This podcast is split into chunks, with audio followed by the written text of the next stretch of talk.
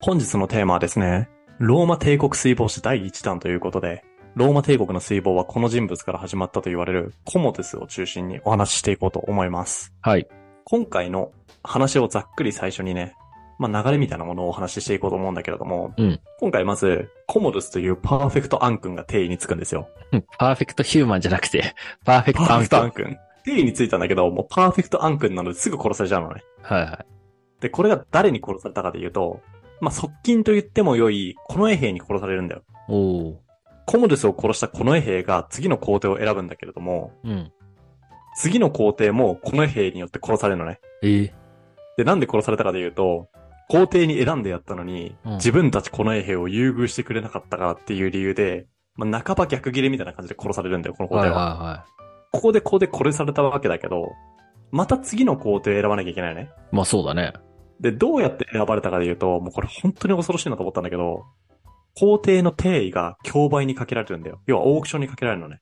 え、じゃあ一番高く値をつけた人が皇帝になれんのそう。やば。一番高く、この衛兵に給料を渡せた人物が皇帝に選ばれる。ええ最悪だよね。最悪だね。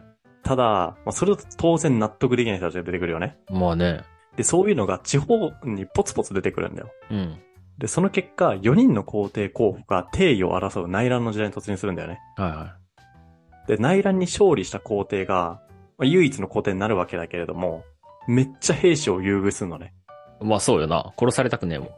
で、最後に遺言として、兵士を飛ませよって言って、亡くなるっていうところまでお話ししていこうかなというふうに思います。はい。もうね、早速だいぶカオスなんですよね。うん。はで、まあそんなカオスなところをお話ししていこうと思うんだけれども、ローマ帝国水防史を語り始めるにあたって、最初にこの一節を引用したいなと思ってる文章があるので、それをね、引用させてもらおうかなと思ってます。い。例のごとくね、ローマ人の物語より引用引用させてもらうんだけれども、うんこれローマ人の物語の文庫本の、本当に最後43巻分の43巻に書いてあった最初の一節ね。うん。亡国の悲劇とは、人材の欠乏から来るのではなく、人材を活用するメカニズムが機能しなくなるがゆえに起こる悲劇ということである。人材は交流期にだけ現れるのではない。衰退期にも現れる。しかもその人材の質は交流期には優れ、衰退期には劣るものではないのだ。交流期と衰退期の人材面での唯一の違いは、交流期には活用されたのに、衰退期には活用されないということだけである。故に亡国の悲劇とは、活用されずに死ぬしかなかった多くの人材の悲劇と言っていいと思う。うん。どう思ういえ、今にも生きない今の会社にも。や、マジで生きると思ったし、うん。なんかすごく悲しいなと思ったのが、活用されずに死ぬしかなかった多くの人材の悲劇ということである。これさ、言ってしまえば自分たちがこうなる可能性とかも多分にあるなと思ってるんだよね。まあそうだね。はいなった時に、どうやって悔いなく死ねばいいんだろうとかちょっと想像しちゃったんだよね。はいはい。なんかすごい悲しいなと思って。で、こういう悲しい思いをした人たちに対してスポットライトを当てる機会が欲しいなと思ったので、今回ちょっとローマ帝国水防止をやろうと思ったっていうところも結構理由として大きいので、うん。まず最初にこの文章を引用させてもらおうと思った次第ですね。おーえ、ってことは、コモディスは、この活用されずに死ぬしかなかった多くの人材なんですかいや、そんなことは全くなくて、あ、ないんもうだシ。ンプルに、そうシンプルに、あの、ひどい。もう無能。あ、この人はダメだ、だったんもうだ。この人はもう普通ダメ。になるほど。いい人材というわけではもう全くなくて、ああ、はい完。璧にアン君、この人は。なるほど。そなので、ね、まあ、ちょっとお話を入っていこうと思うんですけれども、まあ一番最初このコモドゥスっていう人物がどういう人物かで言うと、ご検定最後の一人であるマルクス・アウレリウスの子供ですね。うん。なので、父親が皇帝であるがゆえに帝位につくことができた人物なわけなので、はい。能力が優れていたとかいうわけではない。で、これから対比してコモドゥスを見ていくために、まず父親であるマルクス・アウレリウスがどういう人物だったかっていうところを最初に見ていきたいんだけれども、もうコモドゥスがパーフェクトアン君なのだとすると、マルクス・アウレリウスは検定オブ検定みたいな人物で、うん。ギリシア哲学を好んで、鉄人皇帝と呼ばれていたと。で、かつ公正を重んじ、法も尊重していた。で非常に優秀だったし、人徳もあったっていう皇帝ですね。うん。でこれに対して、まあ、さっきからパーフェクトアン君と言ってしまっているコモルスがどうだったのかと。これもローマ人の物語よりそのまま評価を引用させてもらうと、ローマ時代からすでにコモルスへの評価は最悪で、彼の皇帝就任は帝国にとっての災難であったと断ずるしかは多かったのであると。へへまあ、。散々な言われようです ね。本当に。え、当時からってことこれは。当時から、あ、そうな当んだ。時のローマ帝国の歴史家、まあ、うん同時代の歴史家っていっぱいいるわけだからさ、そうだね。歴史を綴っていた人からも、まあ最悪の評価を得ていたという人物ですね。はいやもうこの人ね、迷惑かけてしかいないんだよね。いはい。うん皇帝としてやるべきことは何もせずに、ただただ遊んでいたっていうだけの人物。はいはなので今回、その暗君エピソードを紹介するっていうところに、ちょっと留めようかなと思ってるんですけれども、い。うん。どんな暗君エピソードがあるのか。まずね、コモドゥスがマルクス・アウレリウスから定義を引き継いだのは、いや、防衛戦争の最中だったんですよね、一言で言うと。ああ、はいはマルクス・アウレリウスって、こう、蛮族の侵攻からローマの領土を防衛するっていう戦争を行っていた途中で亡くなってしまうので、い。うん。防衛戦争の真っ只中っていうところで、コモドゥスは帝位についているっていうことになる。はいは自分が唯一の皇帝、まあ、皇帝って最高指揮官も兼ねていたんだけれども、最高司令官になった時に、この戦争をどういう風に終結させようと思っていたかで言うと、これはね、もう講和ですね。い。もで、この講和も、まあ、休戦協定とかそういう生優しいもんじゃなくて、もうシンプルに妥協。う、あ、そうなんだ。だってコモデュスがこの講和を結んだ理由は、もう自分がローマに帰りたいからっていう理由だけだからね。ああ、やばいね。やばいでしょいきなりやばいことやられてるでしょこのう人。ん。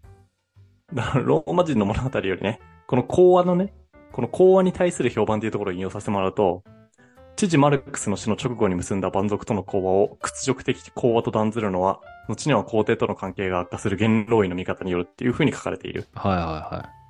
なので、早速やらかしやがってっていう気分だったんだろうね。同時代の人からすると。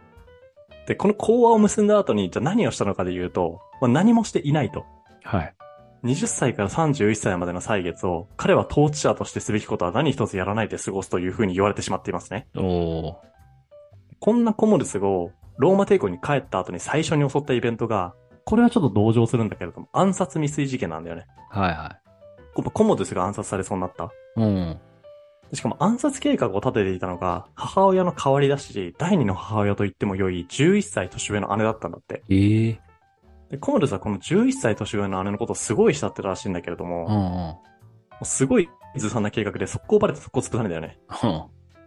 ただ、最も慕っていた姉に殺されそうになったっていう経験が、コモルスを猜疑心の虜に変えてしまっていたらしい。まああ、そうだよね。あ、シチュエーションとしてはものすごく気の毒だし、共感というか、同情の余地はすごいあるなと思うんだけれども、うん。ただ、コモデスは、結構この猜疑心に負けてしまうんだよね。どういうことかで言うと、この暗殺未遂事件の後に疑わしいと思った段階でもう死刑。おもう裁ー。判とかじゃなくて、お前怪しいなって思ったらもうその時点で死刑っていうような意思決定をしてしまうような人物に変わってしまう。はいはい。で、まあ死刑までいかなかったとしても、怪しいなと思ったら最低でも追放権に処すようなうん。人物だったらしいですね。なんで、ここら辺はアン君というよりかはもうもはや暴君という感じ。いや、そうだね。で、それから自分の好みの人物とだけ付き合うようになって、激務である皇帝の仕事は一切せずに、肉体を酷使する凶楽。例えば狩りとかに没頭すると。うん。はいはで、さらにひどいところで言うと、これ、ね、剣闘士試合とかに没頭しちゃうんだよね、この人は。い。え、自分が出んの自分が出る。ええ剣闘士試合ってなんとなくイメージあるかもしれないんだけれども、あの、グラディエーターとか言われるさ、ローマのコロッセオの真ん中で殺し合うような仕事だよね。うん。で、やっぱ殺し合うっていう結構物騒な仕事から、ローマの職業の中でもやっぱり下流の職業というふうに見なされていたんだよね。あ、そうなんだ。そう。あ、そっか。ここら辺ってあんまり通説ではないのか。通説ではないってか、いやあんまり一般認識ないのか。なんかかっこいいイメージあるじゃん。あるね。だから、結構なんか高貴な仕事なのかなっていうイメージもあったけど。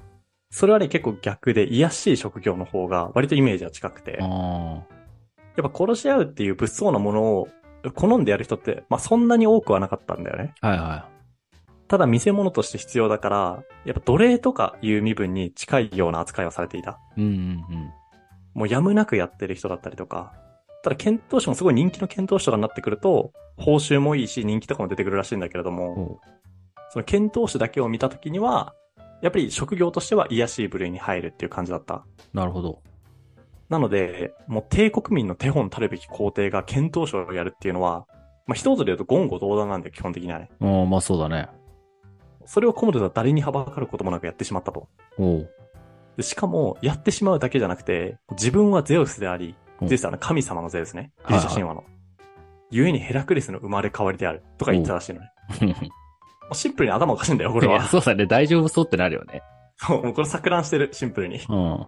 で、そんな生活を5年間送った後に、また暗殺未遂されるんだよね。ええで、今回の暗殺未遂は偽計。なんで、お姉ちゃんの旦那さんが自分たちのこと、自分のことを殺そうとしていたっていうところが発覚する。はいはただ、これはね、本当に偽計が暗殺計画を企んでいたのかっていうのははっきりしていないらしくて、い。うん。一説によると、コムルスの被害妄想癖っていうところを側近が煽った結果というふうに言われたりもしている。はいはただ、もう煽られた段階で、コムルス煽り対してゼロなので、い。うん。もう猜疑心の塊だからね。なので、ろくに調べもせずに偽計を死刑にしてしまったと。はいはい。で、ただこんな教育政治が長年続くはずもないので、うん。 31歳になった時に、コロエ兵主導のもと、召使いによって入浴中に首を絞められて殺されてしまったと。おお。でなんで召使いが、このコロエ兵に協力して31歳のコモルスを殺したのかってところは分かっていないんだけれども、うん。召使いってなってくると四六時中一緒にいることが多いわけなので、そうだね。まあそんな中、猜疑心の塊のような人物と一緒にいたんだったら、気がおかしくなって殺したくなる気持ちもわからなくはないなと思いましたね。うん。いや、間違いない。というわけで、まあ、コムルス亡くなりましたと。はい。で、コムルスが亡くなった後に帝位についた、これから内乱の時代に入っていくんだけども、コムルスが殺された後に帝位についた人物は、ペルティナクスという人物ですね。おお。まあちなみにこれ以降の人物名は全然覚えなくていい。まあ、コムルスの書式は別に覚える価値もないと思ってるんだけれども、 コムルス有名ではあるので、うん。はいローマ史通にはなれるかなっていう感じ。はで、こっから話す人たちとかはもうローマ史通の中でも知ってる人ほぼいないと思うから、うんもうストーリーとして覚えて、覚えるというか、まあ楽しんでもらえたらなぐらい。で、このペルティナクスっていう人物は軍事の叩き上げの人物なので、自分が皇帝になってやろうみたいな野心とかなかったらしいんだけれども、い。うん。もうコムデス暗殺を首謀した、この衛兵の軍団長から交渉されて、皇帝になったっていう人物。はいはで、皇帝になった際には66歳っていう結構な高齢者だったんだけれども、いはい。うん。ローマ帝国って結構さ、60歳超えてから皇皇帝になるっていう人って調子出てくるんだよね。ああ、確かになんか前も言ったよね、その。いたいたいた。うん。で、かつ低くない確率でちゃんと成果を残すんだよ。確かに。で、実際この皇帝もね、非常に正義感が強かった皇帝らしくて、皇帝に就任して早々、コモルスが蔓延させていた恐怖心っていうところを是正するために、裁判なしでの処刑は行わないっていう風に宣言したりとか、あと、検定マルクス・アウレリウスの知性を再現させるっていう風に宣言して、元老院からの支持を固めていった人物。はいは実際にペルティナクスの就任直後の政治は、すべては順調に進んでいるようであったというふうに評価されたりもしている。い。うん。すごいいい滑り出しだったらしいんだけれども、はいはただこの強い正義感っていうところがあだになってしまったらしくて、い。ええまあ、何が起こったかで言うと、この衛兵に殺されてしまうんだよ。マジか。でなんでこの兵に殺されたかで言うと、もう根回しが十分じゃなかった。ああ。なんで俺が皇帝にさせてあげたのに、俺への褒美がまだないんだ って言って、合意に出したこの衛軍団長に殺されてしまうと。あ、じゃあもう、この衛兵に好かれるかどうかがもう本当に一番重要なんやな、この時は。なってきちゃったらしいね。うん。もう皇帝というか、兵士に主導される皇帝みたいな構図が、もはやこの段階でできつつあるよね。はいはい。確かに。その時のね、な亡くなる様子っていうところをちょっと引用させてもらいたいんだけれども、これは地中海世界とローマ帝国っていう本より引用させてもらうと、正義を愛する老人は改革を急ぎすぎたようだ。とりわけ横暴ぶりの目立つ、親衛隊を真面目にしようとしたのが反感を買う羽目になった。押しかけてきた兵士を説得しようとしたが、あえなく殺されてしまう。3ヶ月足らずの知性であったと。 3ヶ月しか経ってないの。そう。短っ。だから、この衛兵はさ、もう何を考えてたんって感じだよね。3ヶ月だともうちょっと待ってもよくないって思ったんだけどい、やー、そうだよ。だって、1クォータ1クォーターで、ー。で、首。最悪で、しかも首がさ、もうね、あの、デッドだからね。そうだね。しかも結構良かったのにだもんね。そう、最初良かったのに、しかも超真面目にやってたのに、うん。ご褒美もらえなかったから殺すってさ、どんなジャイアンだよってなるよね。 いやー、最悪やな。最悪でしょ。いい迷惑でしょ、この66歳からしたら。いやね。で、じゃあ次は誰がどうやって、次の皇帝になったかっていうところが大事じゃないですか。うん。で、まず皇帝になった人物はユリアヌスっていう人物ね。おうおう。まあ、例のごとくこの人も覚えなくていいですと。うん。ただそのなり方が、もう度を超えて悪質だったんだよね。はいは冒頭の方に言ったんだけど、この衛兵にいくら給料払えるのっていう競売で、いや、オークションでライバルに競り勝って皇帝になったのがこのユリアルスなんだよ。ああ、じゃあ金持ちだ。金持ち。うん。 ただもうその皇帝のさ、定位がオークションにかけられたってさ、おぞましくないいや、そこだけは普通ありえないもんな。ありえないよ。だって内閣総理大臣になる条件が、ね国会議員にいくら払えますかっていうようなものと近いからね、これ。いや、そうだね。考え方的には。もうそれでさ、内閣総理大臣とか選んだらさ、今だったらもう炎上どころじゃないじゃん。やばいよ。そういうぐらいまで、ちょっと皇帝の定位っていうところの権威がね、落ちてしまってきてるんだよね、この時は。うん。でこれに対して、当然、反発する人たちが出てくるんだよね。もうなり方も最悪だし。まあそうだね。で誰が反発したかで言うと、地方の兵士が反発するんだよ。おうはこの衛兵っていうのは、もう、皇帝の近くにいる、まあ、側近みたいな兵士だったので、兵士のエリートだったんだよね。いはい。うん。で、昔の兵士のエリートっていうのは、まあ、皇帝のボディーガードなわけなので、そもそも選ばれるのすごい難しいし、もうみんなの尊敬の的みたいな感じだったんだけど、うん。この時の近衛兵はもう一言で調子乗ってたんだよね。はいは義務も果たさずに、ローマという首都でぬくぬくと暮らしていて、金だけは大量にもらっている長女の手奴らだったんだよ。い。うん。で、それが、もう皇帝を主導するような暴挙に出てたわけなので、地方の兵士からすると、多分気に食わないし、何やってんのこいつだって感じだったんだろうね。まあそうだよね。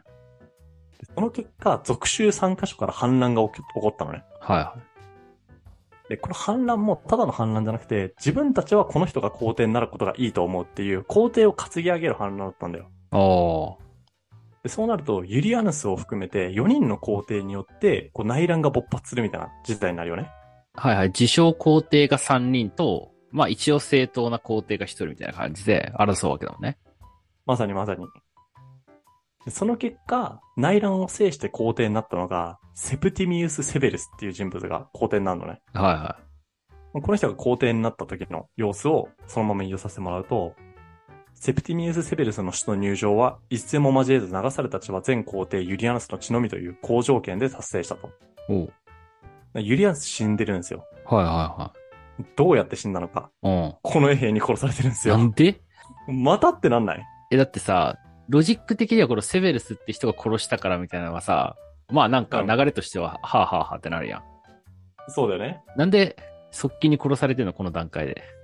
でしかもユリアヌスはさ、皇帝に給料払えるからって言って皇帝になる人だからね。あ、そうじゃん。じゃあユリアヌスが殺された時の様子をば引用させてもらいますわ。はいはもはや誰からも見捨てられた皇帝ユリアヌスは、皇宮にいても近づく者もいなくなっていた。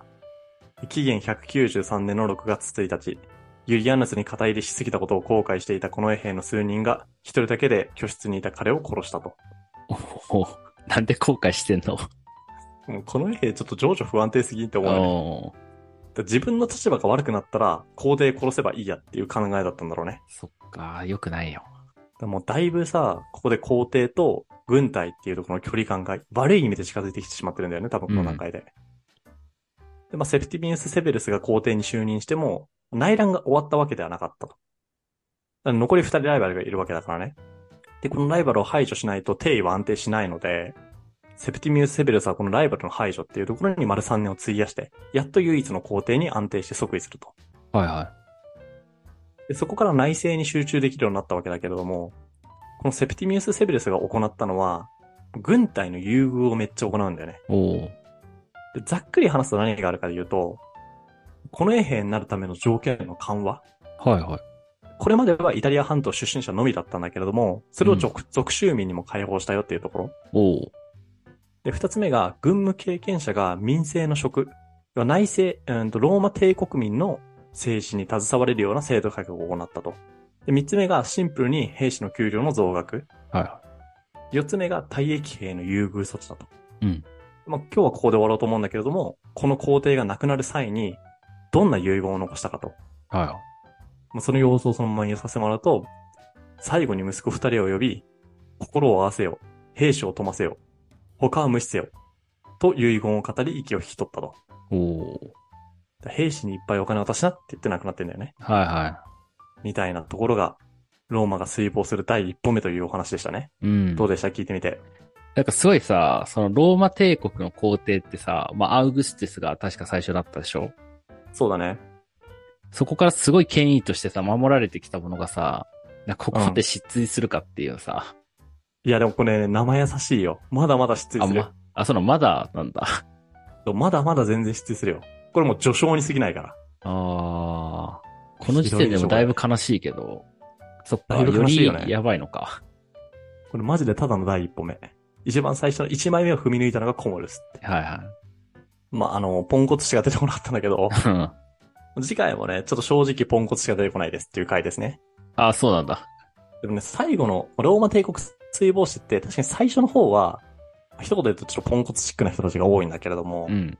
まあそのそのポンコツチックな人たちがガタガタにした知性っていうところをちゃんと元に戻そうっていう優秀な人物とか全然出てくるんだよね。はいはで、その優秀な人物の無情感を感じてほしくて、今回ちょっとお話ししているわけなんで、ローマ帝国水防史をね。い。うん。おそらく誰も興味ないであろうローマ帝国水防史をお話ししてるので、今、前振りってことやな。そう、前振り前振り。ああ、もうね、あいろんな人がやらかして、もうボロボロにしていく部分だよね、今は。そうだね。で、その後に、まあディオクレティアヌスとか、はいはい。あとコンスタンティヌスみたいな、うんなんとかしようとあがく人が出てくるんだよね。うん。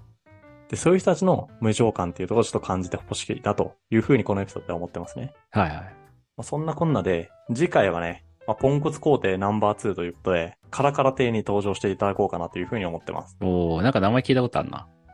カラカラ浴場とか聞いたことあるんじゃないああ、聞いたことある。それ結構有名。はいはいはで、ただこのカラカラ帝がコモルスと何が違うかで言うと、カラカラ帝はね、具体的な一歩を踏み出したんだよね。ローマ帝国を衰えさせるための。い。はいはまあそこもね、ちょっと具体的にどういうロジックでローマ帝国がなくなっていったのかっていうところにも、なんかこうエピソードだけじゃなくて、ちゃんとロジックを通して説明していきたいなというふうに思っているので、い。うん。その第一歩目が次回という感じで聞いていただけたらなというふうに思ってます。はい。ということで今日はそんな感じかなということで、本日も聞いていただいてありがとうございます。面白いと思っていただけたらぜひ、YouTube のチャンネル登録や、ポッドキャストの評価、フォローの方、お願いいたします。それではまた次回お会いしましょう。